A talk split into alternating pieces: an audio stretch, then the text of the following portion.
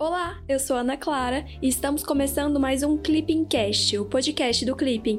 O meu papel aqui é trazer uma atualização rápida do que aconteceu na última semana e pode cair na prova do CACD, o concurso de admissão à carreira de diplomata. Agora me conta, você é CACDista? Estuda para o CACD ou pretende começar a estudar? Corre lá para o Clipping, acesse clippingcacd.com.br para ter acesso à plataforma mais completa de estudos para quem quer ser diplomata e começar a estudar para o concurso com autonomia e gastando muito pouco.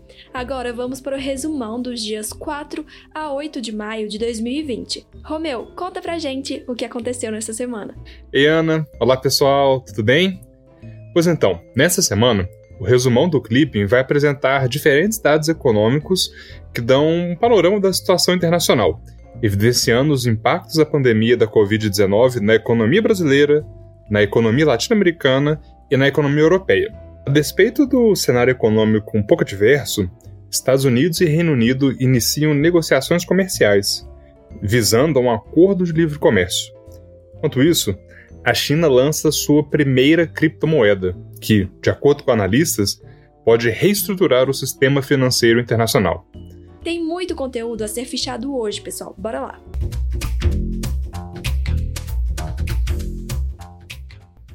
América Latina e Caribe. Lembram que na semana passada falamos do ultimato dado pelo Itamaraty aos diplomatas venezuelanos no Brasil? Pois é, naquele final de semana mesmo teve uma reviravolta, então bora fichar essa atualização.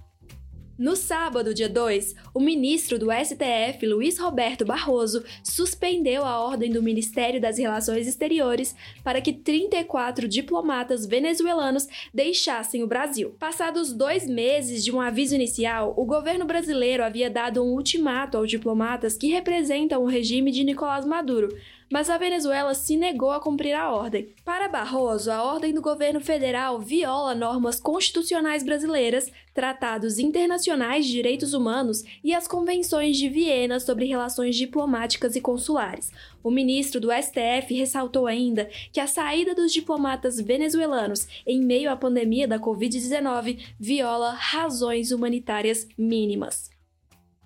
Na quinta-feira, dia 30 de abril, o Mercosul afirmou que é possível que seus membros avancem em ritmos diferentes no processo de inserção internacional, sem que isso comprometa o funcionamento do bloco. Os estados parte do Mercosul buscam encontrar o melhor mecanismo que leve em consideração os interesses de cada país nas negociações externas, sabendo que a melhor solução será sempre o resultado do acordo de todos os membros. Uai, Ana, o governo da Argentina não tinha falado que não participaria mais das negociações? Realmente, na semana anterior, a Argentina tinha declarado a desistência na participação de novas negociações de liberação comercial com atores extra-regionais, embora permaneça engajada nos acordos com a União Europeia e com a EFTA, né? Não sei. Agora parece que eles flexibilizaram a declaração anterior. Caraca, que confusão. Mas assim, acho que o ideal é a gente tentar aproveitar para revisar alguns aspectos do bloco, né? Vale lembrar que as origens do Mercosul estão na aproximação entre Brasil e Argentina lá na década de 1980, durante os governos de Sarney e de Alfonsín. O Mercosul é considerado uma união aduaneira incompleta, porque possui exceções à TEC, que é a tarifa externa comum, e também porque os setores açucareiro e automotivo não fazem parte da zona de livre comércio. O Mercosul tem acordos extra-regionais com a Índia, com Israel, com o Egito, com a Palestina e com a SACU, que é a União Aduaneira da África Austral, que é composta pela África do Sul, Namíbia, Botsuana, Lesoto e Suazilândia.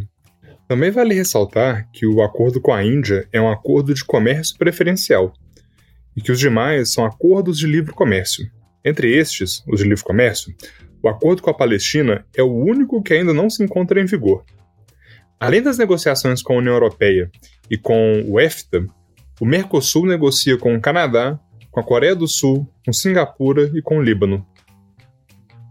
Na segunda-feira, dia 4, a Organização Internacional do Trabalho informou que aproximadamente 158 milhões de pessoas que trabalham de modo informal na América Latina e Caribe devem ter sua renda reduzida em até 81%. Os trabalhadores informais correspondem a 54% de todos os trabalhadores da região e são o grupo mais atingido pela crise econômica. Esse número fica acima da média global, 60%. Para a OIT, os governos da região devem criar mecanismos de apoio às populações mais vulneráveis por meio de medidas de proteção social. Romeu, a OIT também é uma agência especializada da ONU, não é? Tipo a OMS. Sim, Ana, é isso mesmo. Inclusive, como o tema de direito internacional do trabalho entrou no edital de DIP no ano passado, eu acho que vale a gente relembrar um pouco a história e a estrutura da OIT. Criada no âmbito da Liga das Nações, em 1919, a Organização Internacional do Trabalho é uma agência especializada da ONU integrada por 187 países, que tem como objetivo estabelecer padrões mínimos nas relações de trabalho no mundo. A organização tem uma estrutura tripartite. É um negócio um pouco diferente, mas é bem importante tentar compreender isso. Por meio dessa estrutura tripartite, a delegação brasileira na OIT, por exemplo, é representada por representantes do governo brasileiro, de organizações de empregadores e de organizações de trabalhadores, no caso, sindicatos. Além disso, as convenções e recomendações da OIT formam o Código Internacional do Trabalho, sendo as primeiras vinculantes e as segundas não vinculantes. É muito importante lembrar isso. A força vinculante das convenções e a ausência de obrigatoriedade das recomendações. Os principais organismos da OIT são a Conferência Internacional do Trabalho, o Conselho de Administração e o Escritório Internacional do Trabalho. Por fim, vale lembrar também que o Brasil é membro fundador da OIT. Estados Unidos. Na terça-feira, dia 5, os governos de Estados Unidos e Reino Unido lançaram uma primeira rodada de negociações para um acordo de livre comércio entre os países. As duas nações preveem um aumento significativo no comércio e no investimento bilateral, o que pode contribuir para a prosperidade econômica de ambos. Por meio dessa negociação, Estados Unidos e Reino Unido tentam fortalecer as cadeias domésticas de suprimentos, enquanto enfrentam os efeitos da crise da Covid-19. Romeu, o Reino Unido também está negociando um acordo comercial com a União Europeia, não é? Lembro que falamos disso semanas atrás. Pois é, Ana, tem isso, né? Londres também tem conduzido negociações com a União Europeia para definir os fundamentos da relação futura com o bloco europeu após o Brexit, que aconteceu no dia 31 de janeiro. E essas negociações são fundamentadas, sobretudo, no âmbito comercial. O período de transição, que começou justamente no Brexit Day, no dia 31 de janeiro de 2020, tem duração de 11 meses. Durante esse período, o Reino Unido seguirá todas as regras da União Europeia e sua relação comercial permanecerá a mesma, Após esse prazo, eles precisam buscar um, novos fundamentos para a relação comercial, firmar um acordo de livre comércio.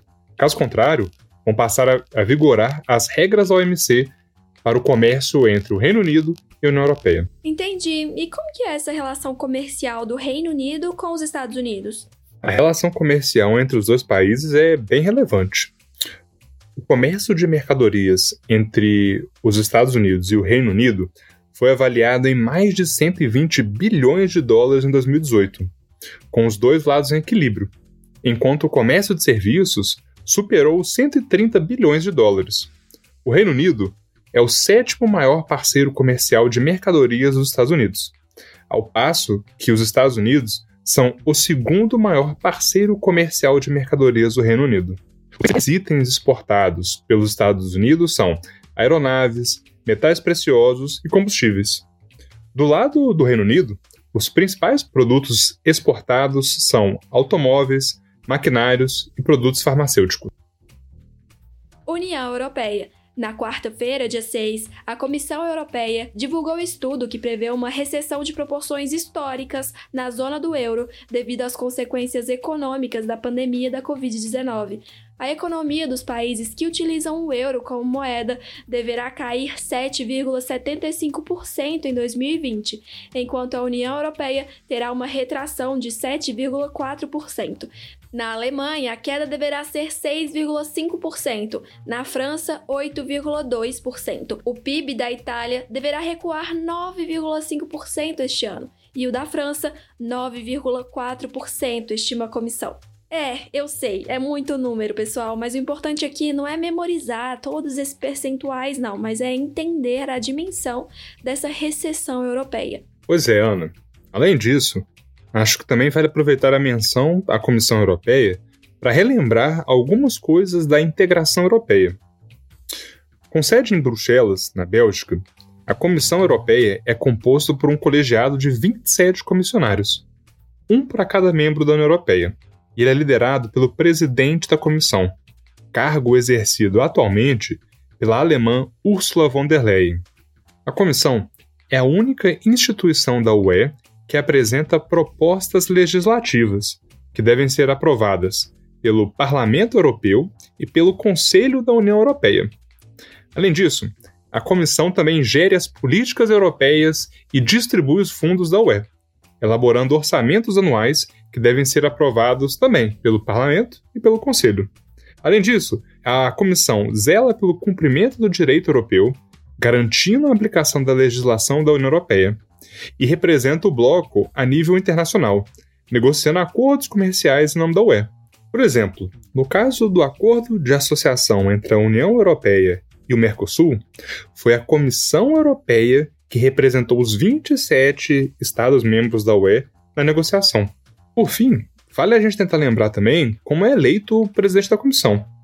Os chefes de Estado e de governo da UE, reunidos no Conselho Europeu, levando em consideração os resultados das eleições para o Parlamento Europeu, indicam um nome para a presidência da comissão, que precisa do apoio da maioria dos deputados do parlamento.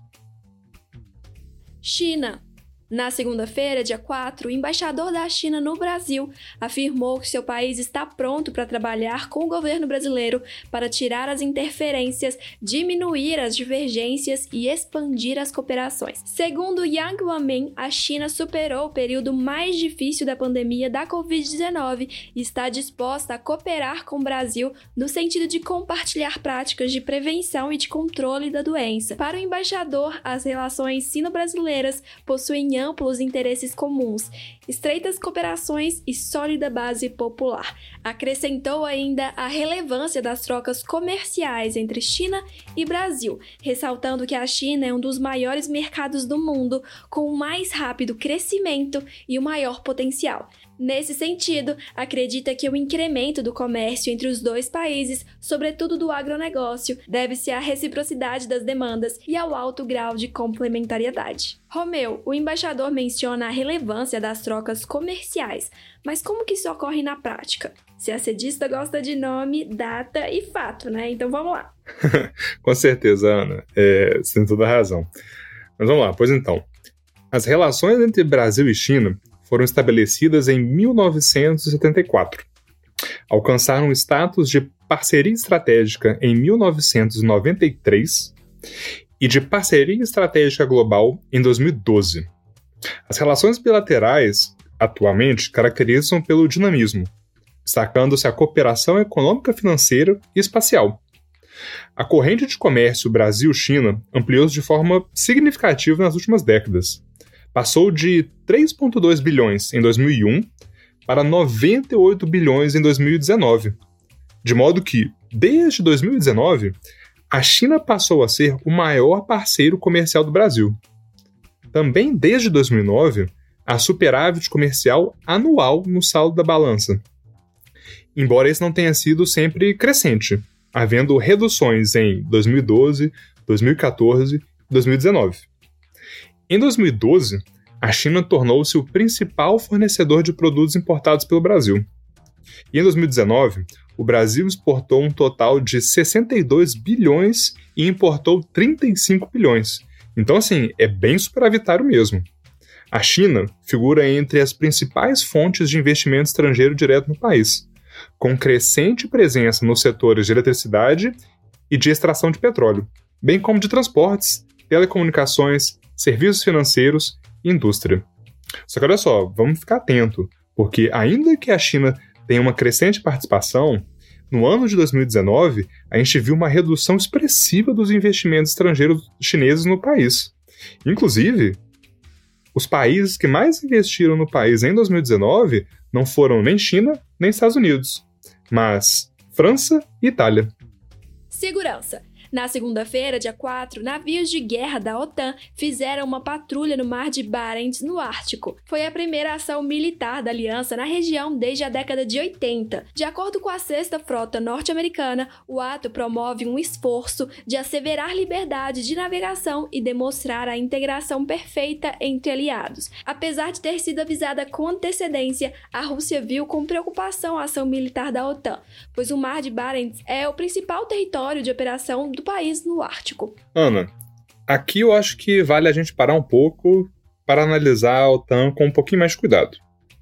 A Organização do Tratado do Atlântico Norte, que é a OTAN, é uma aliança militar que foi criada no contexto da Guerra Fria, por meio do Tratado do Atlântico Norte, de 1949. O objetivo principal era assegurar a paz, promover a cooperação e proteger a liberdade na América do Norte e na Europa. O princípio da defesa coletiva, que está presente no artigo 5 do tratado, prevê que um ataque armado a qualquer membro da OTAN, na Europa ou na América do Norte, será considerado um ataque contra todos. Após a Guerra Fria, a OTAN passou por um período de ressignificação, que resultou na ampliação do seu escopo de atuação. O artigo 5, que estabelece o princípio da defesa coletiva, foi acionado pela primeira e única vez após o atentado do 11 de setembro, em 2001. Por meio dele, a OTAN respondeu coletivamente aos ataques ao território dos Estados Unidos. Atualmente, a aliança militar é composta por 30 Estados-membros, sendo o mais novo deles a Macedônia do Norte, que entrou recentemente, em 2020. E a organização vem lidando com diversos temas, desde a defesa cibernética e o contra-terrorismo até o combate à pirataria. Coreia do Norte. No domingo, dia 3, Coreia do Norte e Coreia do Sul trocaram disparos ao longo da zona desmilitarizada da fronteira entre os dois países. Esse foi o primeiro incidente desde o estreitamento das relações entre os países da Península Coreana em 2018. Apesar de não haver vítimas, a troca de disparos é sintomática de um momento de incerteza na região, seguindo especulações sobre o estado de saúde do ditador norte-coreano Kim Jong-un que ficou 20 dias sem aparições públicas. Economia. Na quinta-feira, dia 30, a China lançou a primeira criptomoeda soberana, o Renminbi, na sigla ERMB, o país ainda está promovendo testes com esse ativo virtual, que está vinculado à moeda chinesa pelo Banco Central da China. A nova moeda vai aumentar ainda mais as facilidades de pagamento no país, o que vai reduzir o contato para se efetuar trocas financeiras e compras. A medida pode ser que tenha repercussões geopolíticas na medida em que se apresenta como um primeiro passo para a criação de um novo sistema de transações monetárias internacionais, que não consiste na rede SWIFT criada em 1973 e centralizada nos Estados Unidos. Em seu lugar, espera-se que a criptomoeda chinesa adote uma estrutura baseada em blockchain de aplicação global, mas com lastro em moeda fiduciária emitida por um Estado nacional. Romeu, criptomoedas é um tema que entrou no edital de economia no ano passado, não é? Pois é, Ana, é isso mesmo, você tem razão. Inclusive, na época, o Clipping chegou a disponibilizar um e-book gratuito sobre o tema. Nesse material, a gente consegue ver um pouco da história do, das criptomoedas e do Bitcoin. O que acontece é o seguinte: em outubro de 2008, no auge da crise financeira, Satoshi Nakamoto, o pseudônimo de um desenvolvedor anônimo, lançou um artigo denominado Bitcoin, a Peer-to-Peer -Peer Electronic Cash System. Esse artigo propunha um sistema de transações eletrônicas confiáveis sem a mediação de um terceiro de confiança, que, no caso, são os bancos, né? A proposta tinha como base o sistema de blockchain, em que transações poderiam ser feitas e verificadas de forma descentralizada e por meio de uma prova de criptografia. Tudo isso de maneira segura, rápida e sem a necessidade de um terceiro para validar as transações. O Bitcoin foi a primeira criptomoeda, mas hoje existem mais de duas mil, como a Ethereum, que é a segunda mais conhecida. E essas outras criptomoedas que vieram depois do Bitcoin são chamadas de altcoins. Ainda assim, embora a gente chame elas de criptomoedas, o que dá a sensação de serem moedas, instituições internacionais como o FMI, o G20 e o GAFI priorizam o termo criptoativo. É uma opção que deriva da incerteza sobre a capacidade de o Bitcoin e de essas outras é, altcoins preencherem as três funções clássicas da moeda, que são a reserva de valor, a unidade de conta e o meio de troca. Na terça-feira, dia 5, o IBGE informou que a produção industrial brasileira apresentou uma queda de 9,1% no mês de março em relação ao mês anterior. É a pior queda desde maio de 2018, no contexto da greve dos caminhoneiros.